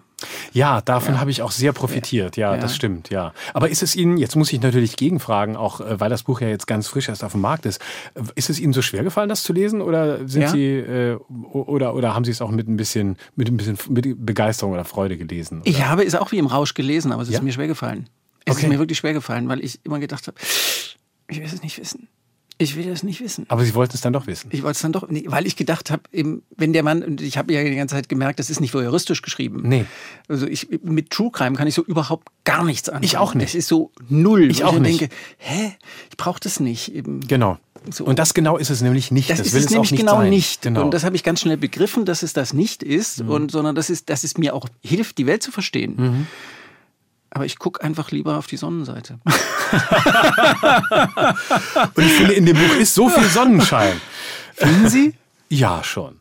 Ja, äh, ja weil es ja, weil es sich bemüht, äh, gerecht zu sein und äh, auch die Fraglichkeit von allem in den Vordergrund stellt. Auch die, äh, die, die Zerbrechlichkeit von Menschen, auch die Zerbrechlichkeit von uns allen. Und das ist was Schönes? Ja. Ich bin immer froh, wenn ich Menschen als zerbrechlich wahrnehmen kann und nicht das Gefühl habe, dass ich mit Leuten zu tun habe, die alles wissen, alles kennen, alles können und mir alles erklären wollen. Ich bin immer froh, wenn ich, ja, ich finde das Zerbrechliche an Menschen zutiefst wundervoll. Aber das heißt dann eben auch immer, und jeder hat diese Erfahrung gemacht, jeder und jede, äh, dass auch alles kaputt gehen kann. Natürlich, Dass alles das ist ja- zerbrechen kann. Ja, genau. Aber äh, es kann auch einen, einen Schlüssel zu anderen Menschen bedeuten. Weil, Ja. man, weil man weiß, äh, dass man möglicherweise angenommen ist, weil der andere genauso äh, unsicher und bedingt Mhm. und fraglich und äh, unvollkommen ist wie man selbst. Vielleicht ist Unvollkommenheit das schönere Wort als, äh, als, ähm, als zerbrechlich. Vielleicht trifft es das besser. Ein Freund hat mal zu mir den schönen Satz gesagt, ähm, als er seine Frau kennengelernt hat, ähm, wir können zusammen unvollkommen sein. Das ist schön, wenn man das zulassen Mhm. kann, wenn man äh, Menschen, die so perfektionistisch sind, die immer das Vollkommene suchen und brauchen und Mhm. es nicht finden und deshalb unzufrieden sind. Das ist so anstrengend. Ja, ich kenne das auch. Das habe ich natürlich, diese Seite habe ich auch in mir. Aber und man braucht auch einen Vollkommenheitsanspruch, beispielsweise in meiner Arbeit, wenn ich so ein Buch wie dieses schreibe, ist da ein Vollkommenheitsansatz. Ja. Aber Sieht den- man an den Fußnoten. Zum Beispiel. Ja, das ist aber auch, das, ja, das hat nochmal einen anderen Grund.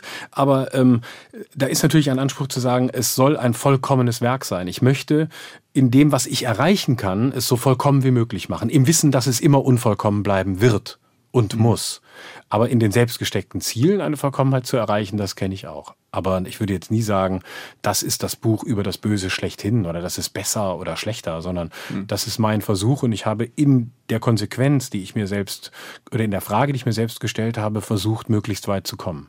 Mhm. Ich habe, ich gucke auf meinen Zettel, ich habe auf meinem Zettel stehen, wie schmerzhaft war es, das zu schreiben.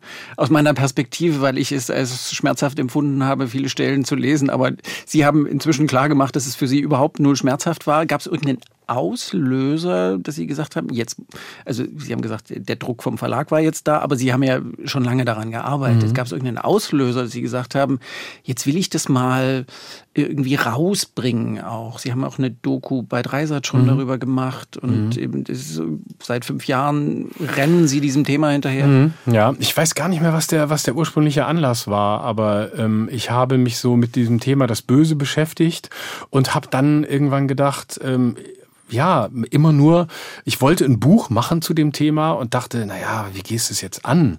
Wenn du jetzt immer nur ähm, darüber schreibst, dann ist es, das können andere besser. Philosophische Essays zum Bösen gibt es ohne Ende und es gibt fantastische, die ich nicht im Ansatz erreichen würde. Und dann dachte ich, hm, was, was könnte denn das Neue daran sein? Und das Neue könnte sein, wenn du als jemand, der ein gewisses philosophisches Wissen hat, durch das Studium und durch die Beschäftigung, sich mit Soziologie und Psychologie und Politik auseinandersetzt. Wie wär's denn mal, wenn du mal als jemand, der immer alles nur im Kopf macht, wenn du dich mal da rein begibst, wenn du mal hingehst, wenn du die Leute dir mal anguckst mhm. und guckst, wie nah du mhm. rankommst. Und dann von den Einzelgeschichten, von den Geschichten von Menschen zum Allgemeinen kommst und das wiederum in die großen philosophischen Fragen einbettest und das als Horizont dahinter stellst, dann könnte man das Beste beider Welten zusammenbringen. Dann verharrt man nicht bei Geschichten, dann erliegt man nicht den Menschen, dann erliegt man auch nicht der Gefahr der Faszination des Bösen, sondern man ordnet ein und man sagt, was sagt eigentlich die Geschichte, was sagt die Philosophie, was sagt die Psychologie, ähm, was sagen die Beteiligten eigentlich zu dem? Und dann gibt es, kann es ein Ganzes geben. Wie schwer ist es Ihnen gefallen, diese Beobachterposition immer zu halten? Äh, bei, bei all dem Schwierigen, mit dem Sie sich beschäftigt haben, der pädophile Sexualstraftäter, die, die Neurechten, die Sie begleitet haben eine lange Zeit, äh, dazu zu hören und nicht zu urteilen, sondern erstmal zu sagen, ich höre euch zu. Erstaunlich leicht, muss ich sagen. Ähm, ich habe das fast, und das meinte ich vorhin mit, ähm, ich, ich, ich sage es jetzt mal ein bisschen äh, übertrieben, fast meditativ erlebt. Ich habe es fast meditativ erlebt, zum Medium äh, zu werden und völlig zu, zu verschwinden. Natürlich war ich da. Natürlich wussten die, dass sie mit mir reden. Aber jeder, der ähm, als Reporter gearbeitet hat, weiß, aber an einem gewissen Punkt muss man sich fast, un, fast unsichtbar machen. Das heißt, man ist wie ein Geist, der dabei ist, der zuguckt, der alles sieht, möglichst alles aufnimmt, alles wahrnimmt. Das kann ich durch meine Arbeit als Satiriker sehr gut, weil man als Parodist genau das Gleiche machen muss. Hm. Das heißt, sie müssen alles sehen, jede, jede, jeden Augenwinkel, jeden Mundwinkel, jede, jede Geste eines Politikers oder eines Prominenten sehen, um ihn parodieren zu können. Das heißt, das konnte ich sowieso. Es war also etwas, worauf ich zurückgreifen konnte. Und dann war das Schöne, wirklich mich zum Beobachter zu machen, keine Hauptrolle zu spielen, sondern ganz mich auf den einzulassen, zu gucken, was macht er jetzt, wie lebt er jetzt, was tut er jetzt und ab und zu eben auch mal nachzufragen und zu gucken, jetzt hier war jetzt das, wie war das für Sie, wie machen Sie das und dann wieder ganz gezielt Gespräche zu führen. Das fiel mir erstaunlich, erstaunlich leicht mich mhm. da wirklich einzuleben. Aber Sie sind ja Florian Schröder. Sie sind nicht irgendwer. Das, das verändert doch die Situation. Das hat die Situation auch punktuell verändert, ja. Es gab natürlich Momente, wo ich erkannt wurde oder wo ähm, eben Leute, ich erinnere mich, mit dem Sexualstraftäter war ich dann irgendwann ähm, äh, an einer Dönerbude, weil er sich einen Döner holen wollte beim Ausgang. Der hatte Ausgang. Und ähm, dann hat die Dönerfrau, ähm, die den Döner verkaufte, mich erkannt und so. Und das war natürlich immer ein bisschen eine, eine kurze Schräglage, ähm, weil das dann die Situation ein bisschen verändert hat aber das habe ich dann relativ schnell wieder, wieder eingehegt. Mhm. Aber das war natürlich so, ja. Mhm. Ähm, es war natürlich auch häufiger so, dass äh, es auch selbst auch in den Anstalten, wo natürlich viel Fernsehen geguckt wird, also im Knast oder äh, in den Psychiatrien, da Leute kamen und das sagten und ich kenne dich und so, aber das war dann eher nett, das ist so, wie das auf der Straße auch passiert. Aber Martin Sellner zum Beispiel, der, der wusste, wer Sie sind. Martin Sellner wusste bei der ersten Kontaktaufnahme nicht, wer ich bin. Der hatte das nicht mitbekommen, der hatte sich damit auch nicht beschäftigt. Mhm. Ähm, das war 2017, als ich mich zum ersten Mal bei ihm gemeldet habe. Sie haben auch nicht gesagt, hallo, hier ist de der Florian Schröder, sondern so Nein, Florian ich Schröder, von, guten genau. Tag. ich schreibe ein Buch. Ich habe mich da mhm. ausschließlich als Buchautor vorgestellt, mhm. der ich in dem Moment auch war, weil das ja. andere ja auch keine Rolle spielte. Ja. Und der hat dann erst mit der Zeit, äh, vor allem durch den Querdenker-Auftritt mitbekommen, was ich mache, hat aber auch vor dem Hintergrund dieses Wissens immer gesagt, ähm, ich könnte kotzen, wenn ich dein Twitter-Profil lese und du könntest kotzen, wenn du meins liest. Der Unterschied ist, er hat keins mehr, aber, aber sonst stimmt's.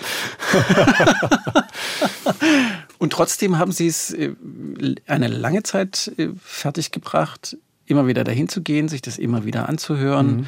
Ihm ja auch unterschiedliche Begegnungen mit, mit ihm und. Ja, äh, das ging so weit, dass ich am Ende bei einer Art Inf vom, ja, so einem, so einem Rekrutierungstreffen der Identitären war. Man muss für die, die das nicht so genau wissen, vielleicht erklären, die Identitären, das ist äh, im Grunde eine rechtsextremistische Bewegung, die es europaweit gibt, kommt aus Frankreich, gibt es auch in Deutschland, ähm, die formal ähm, nicht mit der AfD zusammenarbeiten, weil es einen Unvereinbarkeitsbeschluss von Seiten der Partei gibt, der aber faktisch nicht gilt, weil sehr viele IB-Leute auch beispielsweise im Bundestag für die AfD arbeiten. Das ist so eine Art Vorfeldorganisation, die aber für die Partei ganz wichtig ist, weil die das rechtsextreme Denken äh, in den Mainstream bringen sollen. Also die ganzen Begriffe, die auch die AfD benutzt, Remigration, Ethnopluralismus, das sind alles Begriffe, die in dieser Welt entstehen und sie nennen das auch Metapolitik. Das heißt, sie versuchen jenseits der klassischen Parteipolitik Menschen äh, davon zu überzeugen, dass eine rechtsextreme Wende, also eine faschistische Wende stattfinden soll. Und Martin Sellner ist einer der einflussreichsten innerhalb der rechten Szene, ist in Wien in Österreich. Und ähm, es gab irgendwann ein Treffen in einer geschlossenen Telegram-Gruppe in Berlin, wo eben Interessierte, die sich für die Identitären Interessierten kommen konnten. Und äh, da habe ich mich den ganzen Nachmittag aufgehalten, habe mir den Vortrag angehört von Sellner, habe mit den Leuten auch geredet, die da waren, weil ich wissen wollte, wer sind die. Weil ich selbst ja sehr viel auch natürlich gegen Rechtsextremismus spreche. Großteile meiner Arbeit sind gegen dieses Denken und vor allem gegen die Folgen dieses Denkens ausgerichtet. Und ich immer dachte, ich möchte nicht in dieser faulen linksliberalen Haltung verharren, nämlich wir geben denen keine Bühne, wir wissen, was die sagen. Und ich wollte ganz bewusst wissen, nee, ich möchte wissen, was die sagen und ich möchte vor allem wissen, wer geht dahin? Mhm. Für wen ist dieses Denken anschlussfähig? Und wir können uns nicht immunisieren dagegen, indem wir die raushalten, sondern indem wir sagen, wow, wie weit ist das Virus schon in die Mitte gedrungen? Mhm.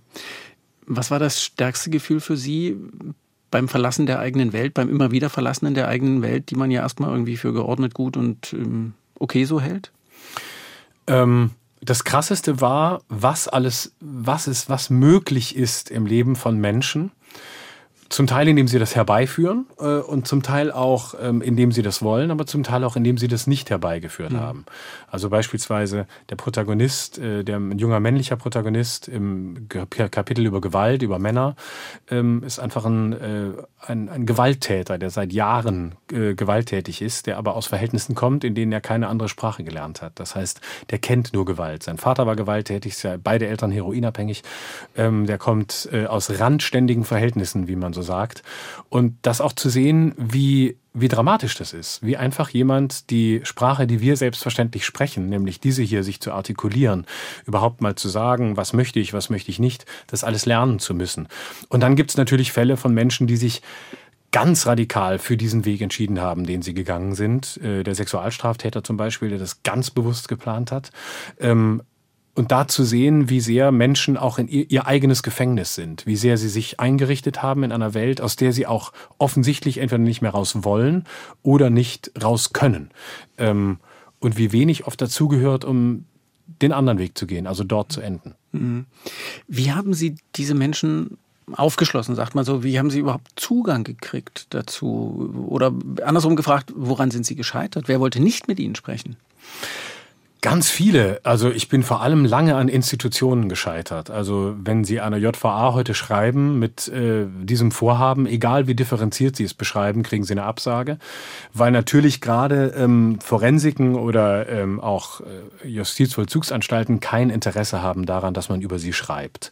Das Problem ist, dass die nur verlieren können. Das ist ihre Wahrnehmung. Mhm. Entweder es kommt jemand, der sagt, ähm, da drin geht's zu, das ist ja die Hölle, alle verhauen sich und es gibt gibt Drogen und Waffen und es ist entsetzlich. Äh, die Justiz ist am Ende. Wieso habt ihr das nicht im Griff?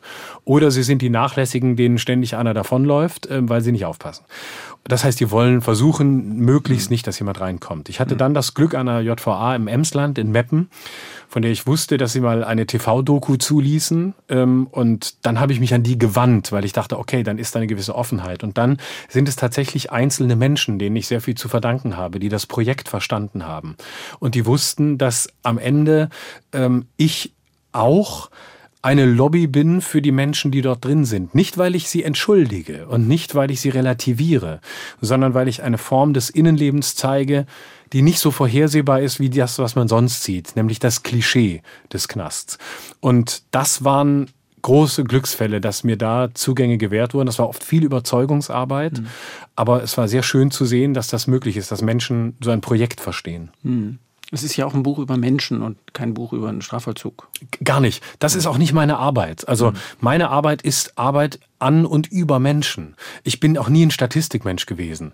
Die Arbeit über, darüber, wie der Strafvollzug funktioniert oder nicht funktioniert, ist eine ganz andere. Das müssen mhm. andere machen. Da bin ich gar nicht der Richtige. Mhm.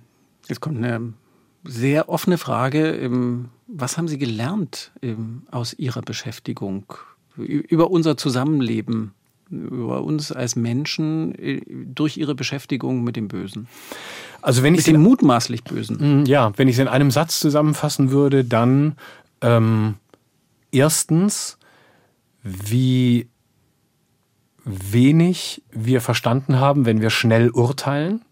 Grundsätzlich. Also je schneller wir urteilen, desto weniger trifft das Urteil häufig, weil wir nur glauben, uns verwahren zu müssen gegen eine Angst oder eine Unsicherheit. Dann habe ich sehr viel über Angst gelernt. Es gab den Moment, wo ich dachte, ich hätte dieses Buch auch über Angst schreiben können. Weil natürlich wir alle Angst haben vor mhm. dem Bösen, aber auch weil viele Böse tatsächlich Angst haben, selbst. Man kann einen Scharfschützen der Bundeswehr, der ausgebildet ist, um zu töten, als böse bezeichnen. Tatsächlich haben die eine riesige Angst vor dem Moment, in dem sie das tun müssen, in dem sie wirklich den Terrorchef observieren müssen, seinen Alltag kennen, seine Frau kennen, seine Kinder können, kennen und irgendwann so schießen müssen, dass der garantiert stirbt. Und das habe ich immer wieder erlebt. Und deswegen würde ich auch sagen, ähm, dass der Gegensatz des Bösen ist nicht das Gute, sondern die Angst. Und wenn wir uns mit der eigenen Angst beschäftigen, beschäftigen wir uns auch mit dem Bösen und umgekehrt. Das mhm. sieht man auch an der Feindstellung. Ne? Also Rechtsextreme beispielsweise wie, wie Sellner oder auch wie Horst Mahler ähm, haben ja Feinde, weil sie eigentlich Angst haben. Also häufig ist ja der Grund, warum man sich einen Feind sucht, den Moslem, den Flüchtling, eine innere Angst mhm. vor dem Fremden. Mhm. Stellt man sich der Angst, braucht man das Böse nicht mehr. Mhm. Warum, warum ist die so präsent, diese Angst? Und, und, auf der anderen Seite dieses Bedürfnis, wir bleiben am liebsten unter uns, weil da verstehen wir uns, da müssen wir nichts erklären, das ist so einfach. Ich glaube, es gibt verschiedene Gründe. Das eine ist, es liegt natürlich im Menschen, dass er sich etwas sucht, was ihm ähnlich ist oder gleich ist. Das ist nachvollziehbar. Wir suchen uns Menschen, die uns verstehen und nicht Menschen, die uns nicht verstehen. Also wir suchen eine gewisse Identität. Ich glaube, das ist einfach menschlich. Und Gesellschaft besteht ja immer auch aus Grenzen und daraus, dass man Grenzen zieht. Jeder Mensch muss Grenzen ziehen. Zugleich glaube ich, dass wir nie gelernt haben, eine Sprache für die Angst zu entwickeln. Und zwar schon in der Schule nicht. Das kommt nicht vor. Also wirklich umzugehen mit Ängsten, sie zu formulieren als Ängste. Man ja das, keine Angst haben soll. Darf. Genau. Das kenne ich von mir selbst auch. Es gibt tausend Wege, Angst zu kanalisieren. Sie können wütend sein, sie können beleidigend sein, sie können abwerten, sie können alles Mögliche tun. Sie können rumschreien. Hauptsache, sie müssen nicht sagen, dass sie eigentlich ängstlich sind. Weil es natürlich eine sehr verletzliche Position ist. Und dann glaube ich, dass im Moment eine Angst Hochkonjunktur hat, weil wir in einer Zeit leben, die unsicher ist und die auch zu Recht unsicher macht, was ich auch sehr verstehe, weil sich in kurzer Zeit unfassbar viel verändert hat und sehr viel ins Fließen geraten ist.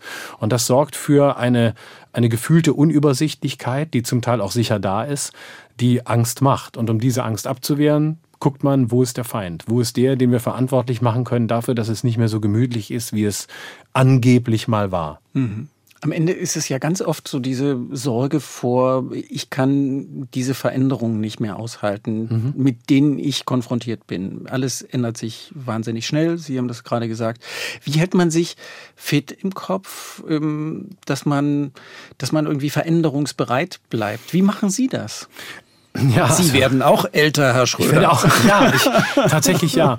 Und ich kann, glaube ich, deswegen ich mache, erlebe bei mir, aber das ist äh, meine Geschichte oder meine Entwicklung, einen umgekehrten Weg. Ich war, glaube ich, ich, ich bin auch ein Kind der Angst. Ich hatte ganz viel Angst in meinem Leben. Angst war ein ständiger Begleiter. Existenzangst, Verlustangst. Ich kenne das total gut. Ich spreche da nicht als jemand, der das nicht hatte oder der, der darüber reden kann, weil er keine Ahnung hat, was es heißt. Im Gegenteil. Und ich, mein Weg ist der, ich war früher selbst sehr eng. Ich war sehr hart. Ich war sehr streng und wusste auch immer, was gut und richtig ist und im Zweifel hatte ich recht und er wollte eigentlich ganz viel an Unsicherheit überdecken. Also insofern ähm, weiß ich, was das heißt.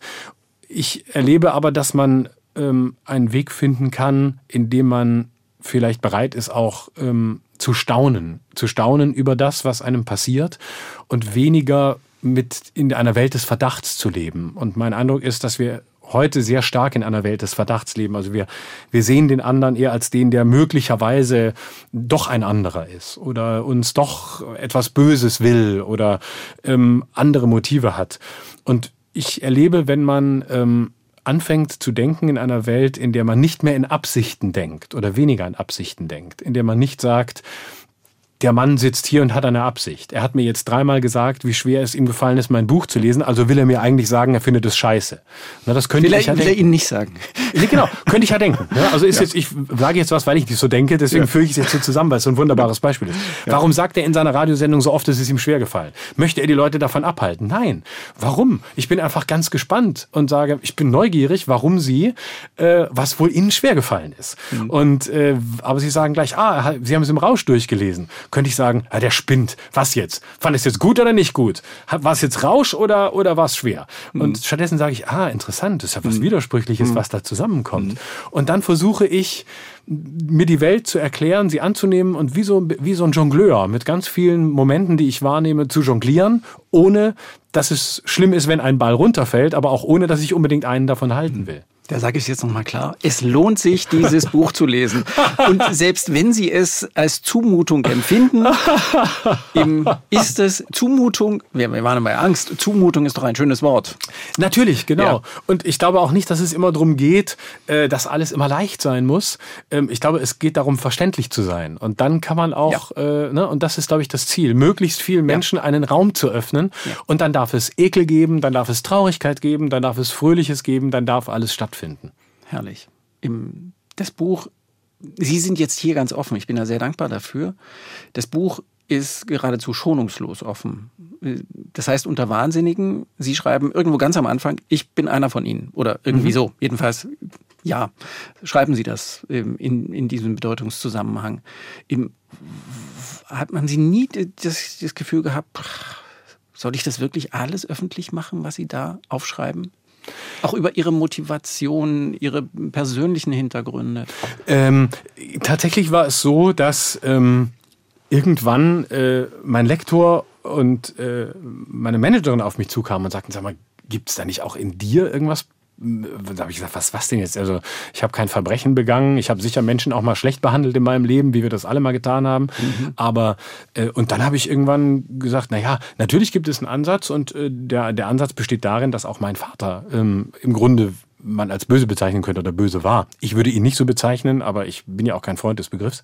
Mein Vater war kriminell und der war, ähm, der saß lange auch im Knast, der war Betrüger, also äh, der war eigentlich gelernter Antiquar und war ein hochtalentierter Taugenicht, der unglaublich belesen war und ganz viel hätte erreichen können, aber stattdessen seine Energie dahin verschwendet hat, dass er sagte, er möchte diesen Staat untergraben, aufhörte zu arbeiten und dann eben Bücher geklaut hat und teurer weiterverkauft hat. Und das, wenn man das sehr lange häufig macht und immer wieder festgenommen wird, sitzt man mal ein paar Jahre.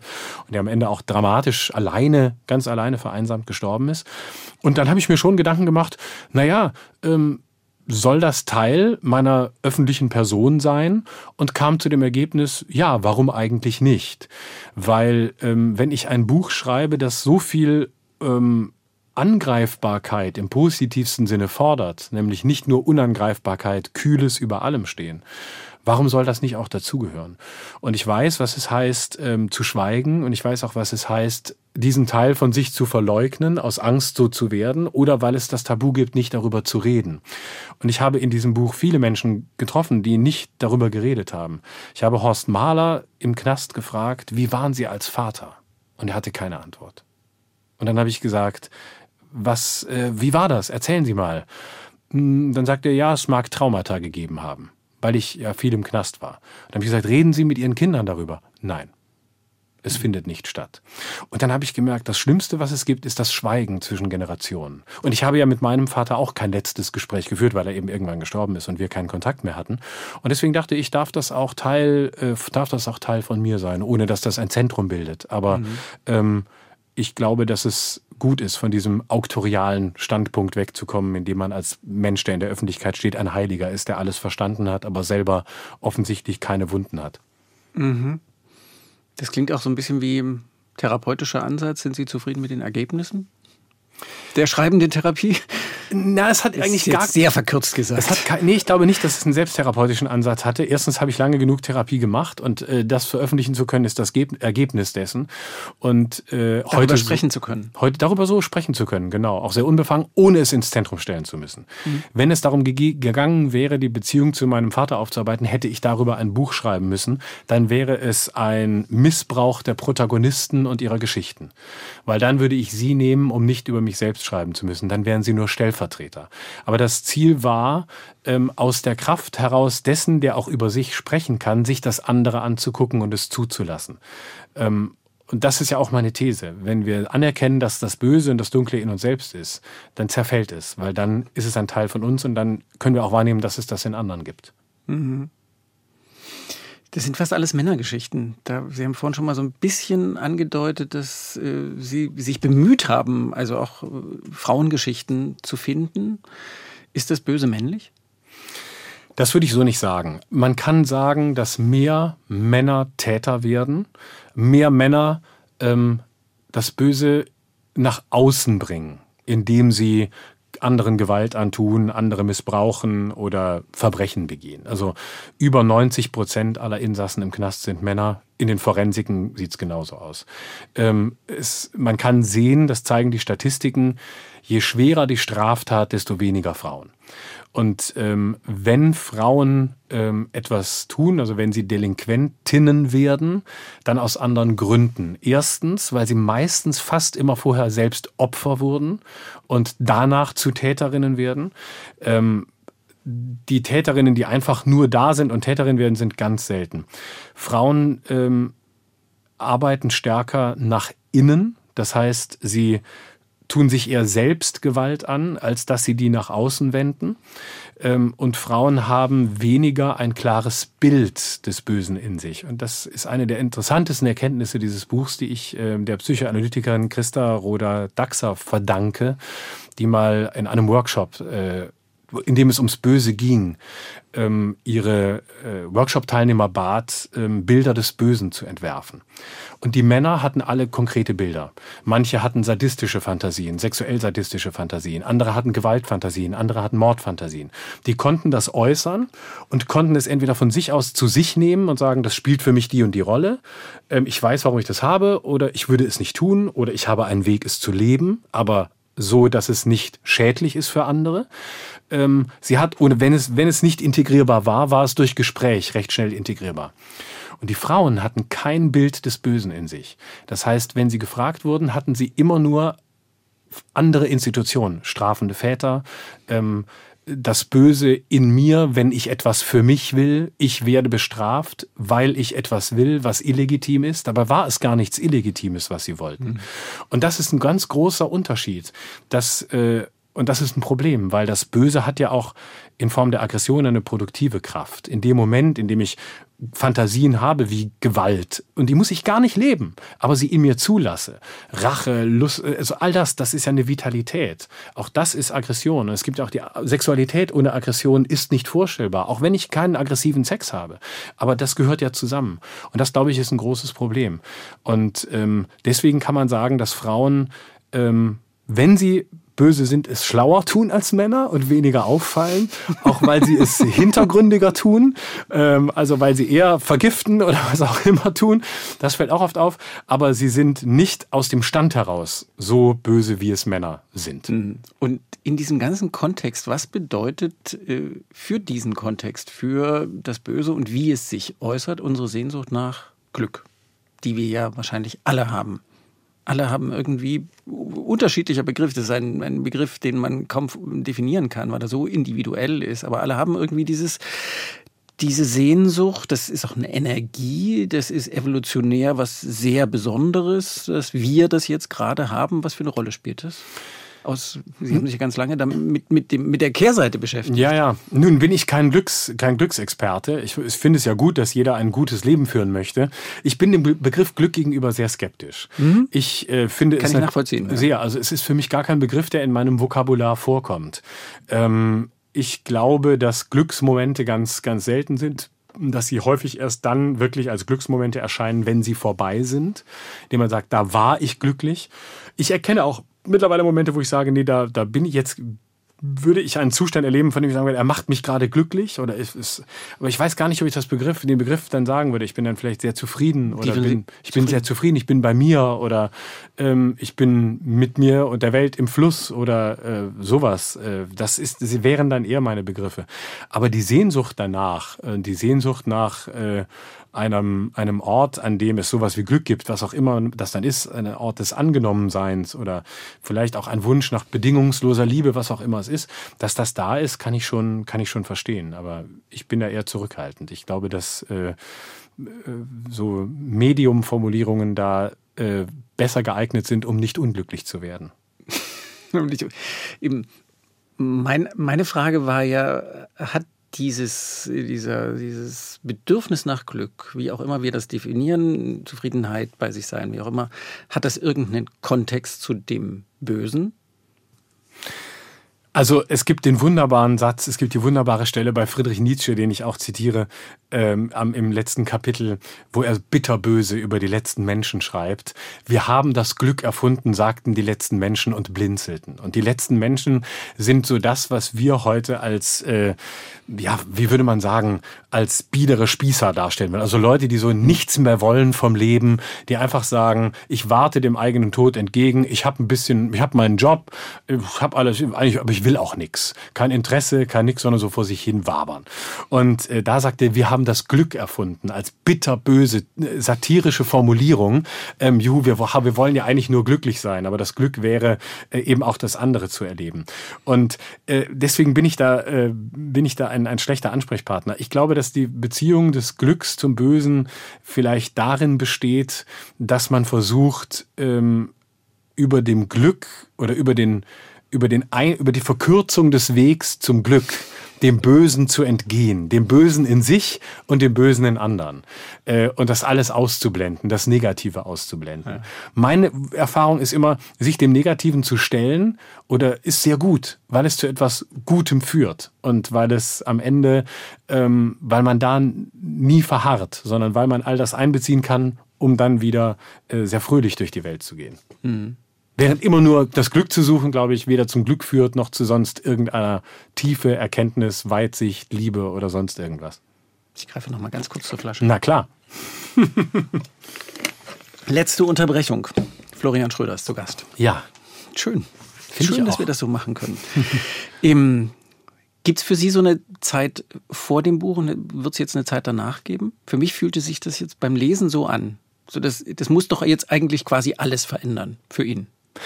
Das weiß ich gar nicht genau. Das würde ich nicht sagen. Aber ich glaube, es bleibt ähm, eine Spur und es bleibt eine Erfahrung, die nicht zurückzudrehen ist. Und es gibt, Sie haben schon recht, ich finde die Frage sehr schön. Es gibt so ein davor und danach. Und ich habe ähm, meinem Lektor, dem ich sehr viel zu verdanken habe und der ein fantastischer Anspielpartner war äh, in dieser ganzen Phase, ähm, weil er hochkritisch war und zugleich dieses Projekt so tief verstanden hat, wie ich es selbst nicht verstanden hatte. Und dem habe ich eine Mail geschrieben am Schluss, wo ich ihm sagte, ähm, ihm meine Dankbarkeit ausdrückte mhm. und sagte, ähm, es gibt kein Zurück hinter dieses Buch. Es gibt kein Zurück hinter diese Sprache und hinter diese Weltwahrnehmung. Und das glaube ich auch. Aber das ist ein sehr schönes Gefühl, wo auch immer es hinführen wird. Mhm. Was heißt das für Ihre Programme und das, wie Sie es machen? Na, ich glaube, dass das, was sich jetzt in dem Buch äußerte, in meinen Programmen schon lag. Ich glaube, dass ich in den letzten Jahren tatsächlich immer böser wurde, immer auch abgründiger wurde, aber. Und jetzt sitzt ein so grundfreundlicher Mensch ja, es macht auch ganz viel Spaß, weil es sind ja Rollen, die ich annehme. Ja. Und ich liebe es, der Advocatus Diaboli zu sein. Und ich liebe es, auf der Bühne auch das Arschloch zu spielen, aber unterhaltsam zu spielen, sodass die Leute sagen, scheiße, äh, das bin ja ich selber, den der da spielt. Mhm. Der zeigt ja meine Doppelmoral, der zeigt meine Verlogenheit, der zeigt ja mich. Ich, also das Schöne Schöne ist, ich komme, glaube ich, dadurch weg von dieser Oberlehrerhaltung, die man als in der Gefahr ist man als Satiriker immer, mhm. dass man und, zumal wenn man Philosophie studiert hat. Genau und da eher komme ich weg, sondern ich, ich zeige eher meine eigene Brüchigkeit und meine eigene Verlogenheit und Doppelmoral und dadurch wird es aber so lustig, nicht weil ich mich über die Leute stelle, sondern weil ich sage, ich bin ein fucking Teil von euch. Und ihr seid einer von mir und das ist doch schön. Wie wehren Sie sich selber gegen das Bedürfnis, sich selbst immer zu vergewissern? Das ist ja sowas, was auch in uns drin liegt. Wir wollen es uns gemütlich machen, wir besuchen uns die Menschen, die uns immer bestätigen.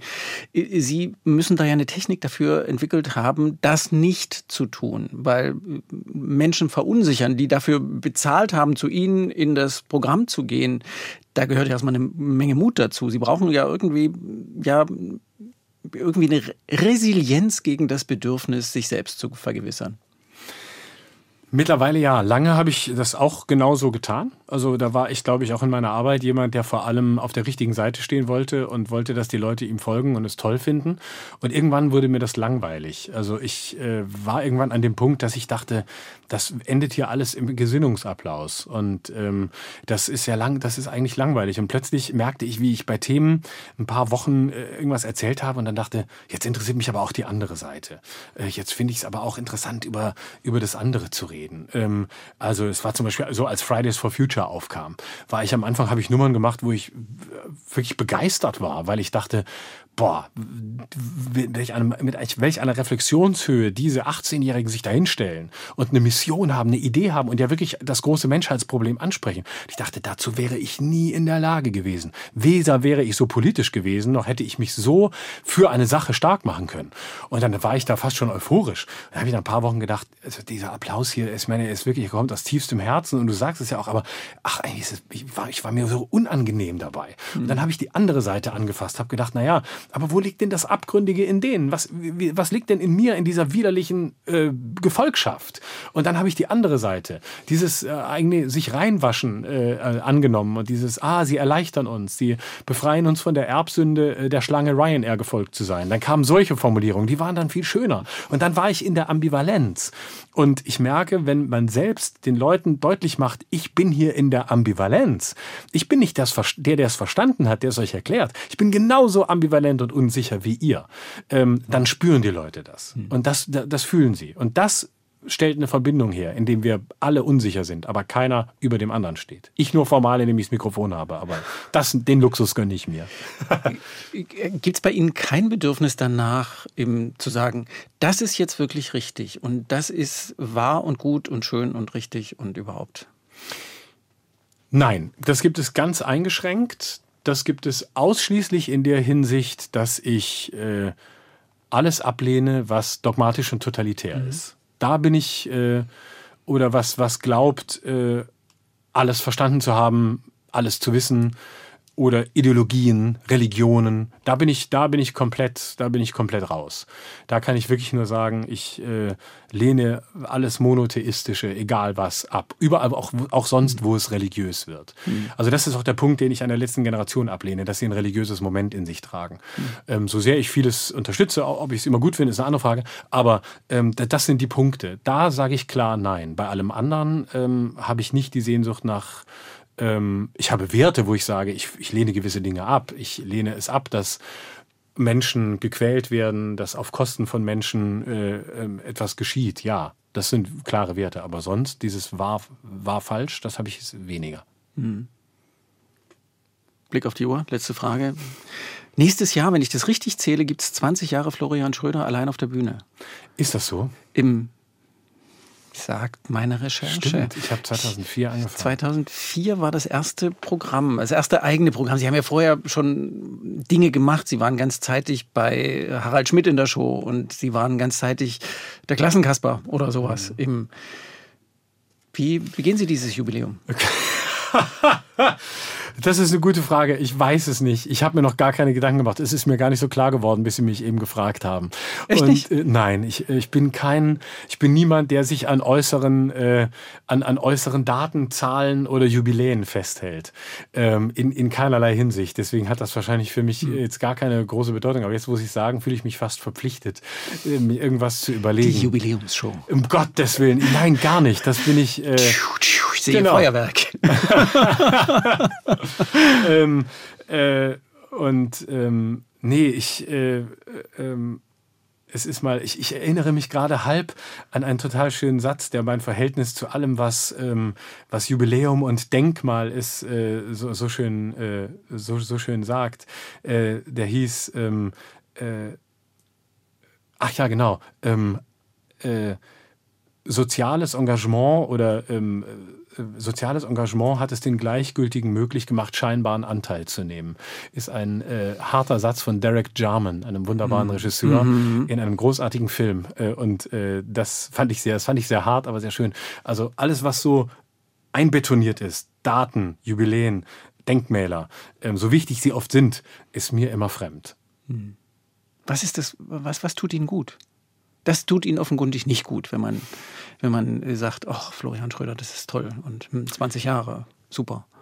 Ähm, ich glaube, dass äh, äh, ich glaube, dass ich äh, verstanden werde, dass äh, Menschen sich äh, aus, aus dem etwas mitnehmen, was ich da tue, was auch immer es ist. Und dass sie sich freuen, wenn ich irgendwas Neues gemacht habe und sie und sie hoffentlich wissen, dass da äh, vielleicht etwas kommt, was sie noch nicht gehört haben von mir. Das gibt mir viel mehr.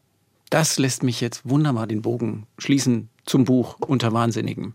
Lesen Sie dieses Buch, sage ich jetzt einfach nochmal, damit ich nicht missverstanden werde, damit ich keinen. Beifall. Bitte, keine, keine falschen Konzessionen an, mein, an, meine, äh, an meine Erpressung eines Kompliments. Nee, nee, es ist nicht schön, aber es ist sehr hilfreich. Und auf diese Weise ist es trotzdem schön.